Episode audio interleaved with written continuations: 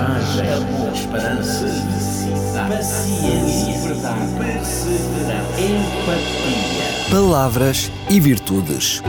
Um programa onde a origem e o sentido das palavras abraçam as virtudes que inspiram a vida.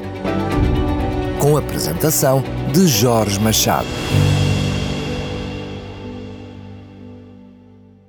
Olá, amigo ouvinte, cumprimento com muita satisfação. Está no ar mais uma edição de Palavras e Virtudes. Em cada dia abrem-se diante de nós um sem número de escolhas que nos levam a ter de tomar as mais diferentes decisões.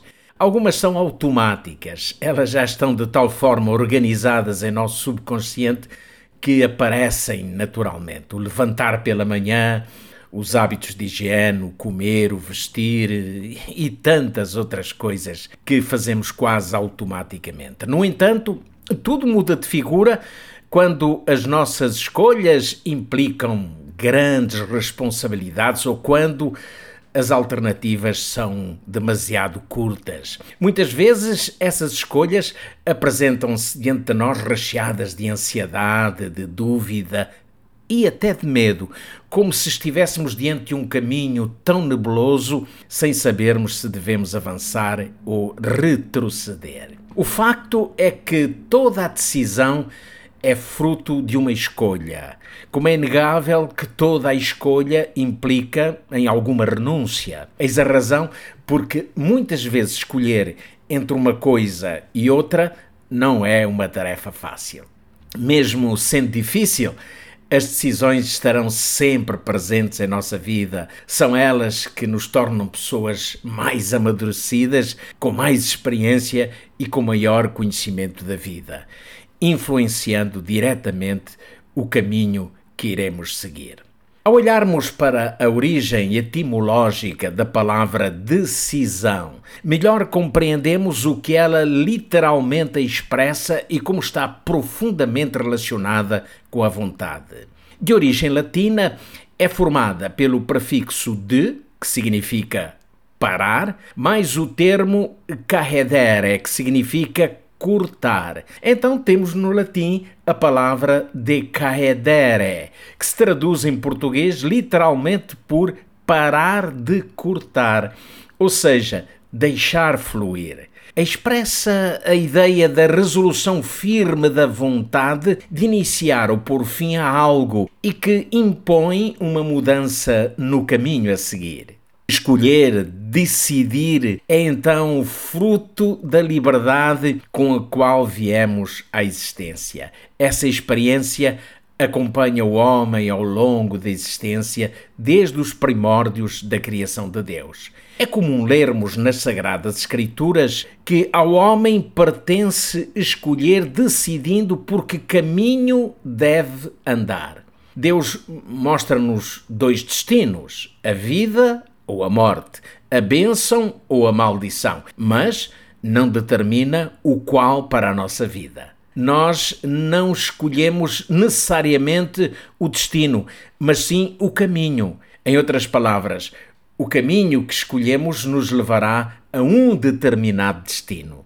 Deus é bem claro quando, quanto a isto, e em Sua palavra Ele nos diz o seguinte: Os céus e a terra tomo hoje por testemunhas contra vós, de que te tenho posto a vida e a morte, a bênção e a maldição.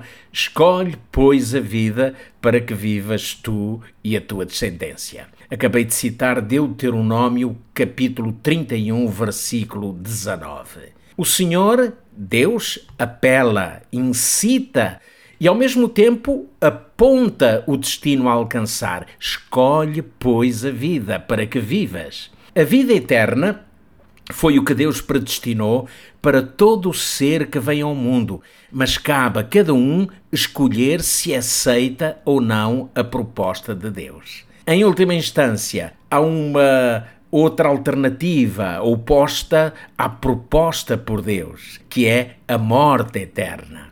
Esta mesma concepção é referida por Cristo na conclusão do Sermão da Montanha, quando exortava: Entrem pela porta estreita, porque larga é a porta e espaçoso o caminho que conduz à perdição, e são muitos os que entram por ela. Estreita é a porta e apertado é o caminho que conduz para a vida, e são poucos os que o encontram. Essas palavras de Cristo apontam ao homem os desafios e escolhas importantes no que diz respeito ao futuro eterno. E Jesus começa por dizer: entrem. O uso deste imperativo estabelece claramente o, o facto do livre arbítrio dos seres humanos. Jesus não obriga ninguém, mas convida todos a escolherem o caminho que leva à vida. Entretanto, ele fala de duas portas e dois caminhos. Não há possibilidade de uma terceira alternativa, apenas dois caminhos. A escolha e a decisão é por qual deles seguiremos. Os caminhos são opostos. Um é largo e o outro é estreito e acidentado. Semelhantemente, as duas multidões que os percorrem são opostas no caráter, na vida e nas escolhas. Há algo muito semelhante em outra declaração de Cristo que encontramos no Evangelho de Mateus, no capítulo 6. Ninguém pode servir a dois senhores, porque ou há de odiar um e amar o outro, ou se dedicará a um e desprezará o outro. Não podeis servir a Deus e a Mamon. Aqui, e em primeiro lugar, Jesus fala de dois senhores dois senhores com propostas diferentes.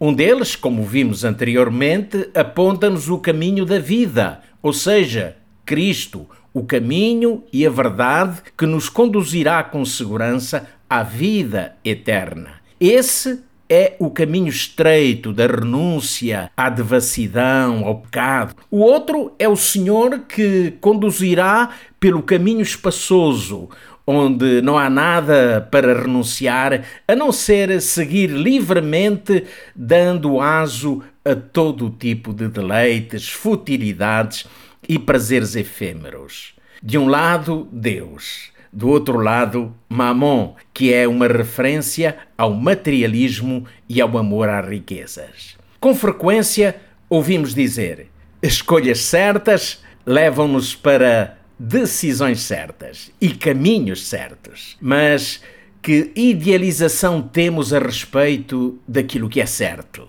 É exatamente aí que entra a nossa fé. Se cremos em Jesus e na sua promessa de vida eterna, aceitaremos como verdade aquilo que dele ouvimos e que se projeta em Sua palavra. Assim, as nossas escolhas e decisões serão sempre as escolhas de Deus. Acredito, amigo ouvinte, que foi com muito prazer que estive consigo nestes breves instantes. Fica a promessa de que voltarei.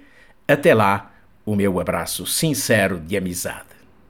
Coragem, esperança, paciência, perseverança, empatia. Palavras e virtudes.